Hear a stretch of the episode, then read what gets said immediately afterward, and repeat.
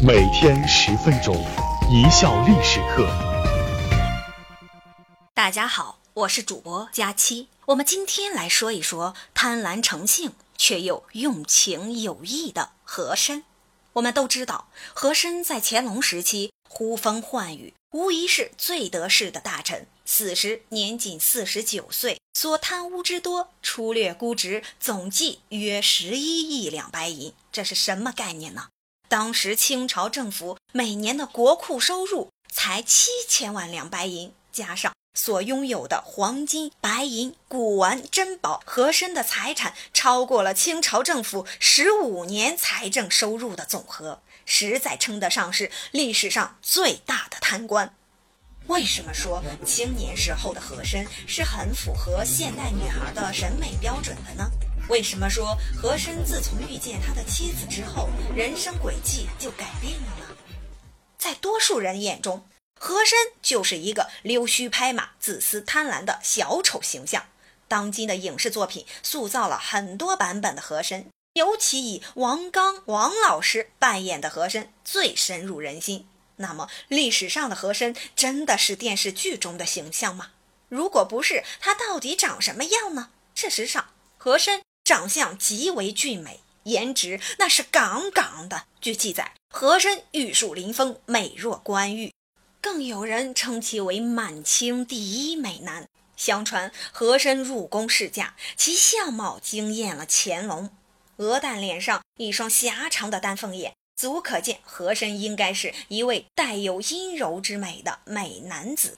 和珅三岁死了母亲，十岁时父亲也死了。和珅和弟弟兄弟俩生活的十分贫穷，靠借贷过日子。即便这样，和珅还是受到过良好的教育。十岁那年，和珅被选中进入专门招收八旗子弟的官学读书，不收学费，但生活费需自理。为继续学习，和珅还曾卖掉祖传的十五顷农田。和珅的记忆力十分强，在校期间可以说是个学霸级的人物，不仅精通汉、满、蒙、藏四种语言，而且善于书法、诗词、绘画。自从和结发妻子结缘后，和珅的人生轨迹就改变了。冯继文出身名门。父母也早早去世，他在祖父的抚养下长大。虽然生活条件优越，衣食无忧，但祖辈们的慈爱终究不能代替父母之爱。冥冥之中，仿佛是命运把两个境遇相似的人牵手在了一起。其祖父冯英莲任户部侍郎和总管内务府大臣，掌管国家财政和负责宫廷事务，是个很有实权的人物。这一年。冯英莲不仅准备了丰厚的嫁资，还亲自为十八岁的和珅和十五岁的孙女主持操办了婚事。和珅入赘冯家后，位高权重的岳祖丈冯英莲经过思量，没有把和珅安排在自己门下做差事，而是帮助他争取了一个三等侍卫。一个小小的侍卫看起来并不起眼，却让和珅来到了皇帝乾隆的身边。自此，一得闲，和珅便向冯英莲汇报当日发生的事情，冯英莲便根据和珅的描述给出和珅建议。与此同时，冯英莲还向和珅介绍乾隆的脾气、秉性、爱好、习惯等等，让和珅悉心学习，听从冯英莲的安排。和珅从书法开始，用心揣摩乾隆诗词风格和一切喜爱偏好。时间久了，和珅不仅写得一手好字，就连诗词歌赋的风格都深得乾隆皇帝的喜爱。和珅不但培养和乾隆几乎完全一样的兴趣爱好，而且对乾隆需要什么完全清楚明白。有个记载说，乾隆哪怕轻轻咳一声，和珅立刻就会把痰盂递到嘴边。为什么说和珅对结发妻子用情至深呢？和珅悲惨的结局又给后世的我们以怎样的启迪呢？和珅心思机敏，擅长拍马屁。和珅知道乾隆深深的爱戴着他的母亲，所以和珅就竭尽自己的一切解数来讨好皇太后。特别是在皇太后归天的时候，和珅不是像其他大臣一样说几句无关痛痒的话，而是时刻陪在乾隆身边，痛哭流涕，一连几天茶不思饭不想，赢得了乾隆的好感。由此细节可以看出，和珅对人心的揣摩和对人情的重视。和珅在乾隆手底下干了整整三十一年，从一个侍卫开始，到最后，乾隆因为年老，大事基本交给和珅处理。特别是和珅的敛财技巧炉火纯青，能为老年乾隆的无限制挥霍提供财源。在乾隆晚年几次下江南中，和珅的捞钱本领总能给乾隆带来意外的惊喜。和珅最擅长的是揣测上意，能够时刻替皇帝赴汤蹈火，把皇帝的事情当成自己的事情办。皇帝烦心的事情，和珅总能想方设法圆满解决。久而久之，乾隆就把和珅当成自己的一部分了，那是比亲儿子还亲的亲人。到了乾隆后期，乾隆兑现了自己登基时许下的诺言。不让自己的在位时间超过祖父康熙，把皇位交给嘉庆，自己当上了太上皇。但实际上，朝廷大事还是乾隆做主。此时的乾隆毕竟岁数大了，说话含糊，其他大臣都听不清楚。只有和珅能听懂太上皇的命令，在朝廷上代替乾隆发号施令。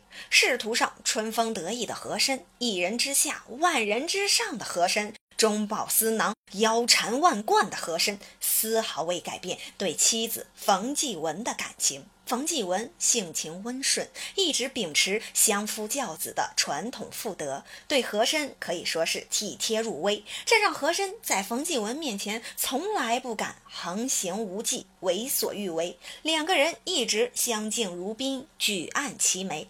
是的，和珅的确有妾，但这些妾都是经过妻子冯继文同意的，甚至是妻子主动为他纳的。从这一个细节。也能看出和珅对妻子有多在乎。和珅对妻子用情至深，得到充分体现的，竟然是他与妻子的生死诀别。在结婚的三十年时间里，冯继文先后给和珅生育了两个儿子，长子丰绅殷德由乾隆赐名。丰绅殷德十九岁，与乾隆最喜爱的十公主固伦和孝公主成婚。和珅和冯继文的次子是在和珅四十多岁时才生的，生下来没多久就死了，所以也没有名字。冯继文从此便一病不起。嘉庆三年，冯继文病情日渐加重，和珅便在七夕这天安排了一个盛大的祈祷活动。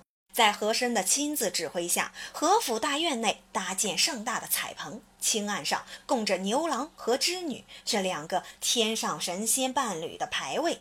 和珅诚心祈祷，可是他的祈祷没有得到老天的回应。冯继文依然咳嗽不止，还伴有血丝。在阴历七月十五，也就是中华民族传统鬼节的这一天，和珅再次使出了他的贿赂大法。寄无数的金银钱贿赂鬼神，挽留妻子。没想到妻子居然真的熬过了鬼节。中秋团圆佳节之时，儿子丰绅殷德携妻子固伦和孝公主到母亲的床前跪拜。冯继文由于节日的氛围，也有说有笑，脸上甚至泛着平时难得一见的红晕。和珅看到夫人精神如此之好，以为上天终于被其诚意感动。便大赏了奴仆，可是不久，冯继文还是撒手人寰。冯继文的去世让和珅悲痛欲绝，他用隆重的葬礼来表达自己的深情与沉痛。极度伤心中的和珅还为妻子连写了六首亡诗，其中的一些句子催人泪下：“今日我送医，他年谁送我？记得去春时。”携手凭栏杆，这些诗句质朴而深情，其中的悲伤与痛苦是装不出来的，他也用不着装。妻子去世后，和珅下令将冯继文生前居室中的一切都按原样摆设，时常前去独自凭吊。只是令和珅想不到的是，竟在妻子去世几个月后，他的生命也将走到尽头。嘉庆四年二月二十二日，乾隆死后十五天。嘉庆就送出白绫赐和珅自尽。和珅的小妾豆蔻得知和珅吊死的消息，悲痛异常，从楼上跳下，追随和珅而去。历史从不是非黑即白，而是极为生动的真实存在。历史人物也不仅仅只有一面。由和珅看来，贪官可能是大才子，贪官也可以是个好丈夫。这就是和珅的复杂，也是人性的复杂，人生的复杂。感谢大家的收听，本节目由一笑而过工作室出品。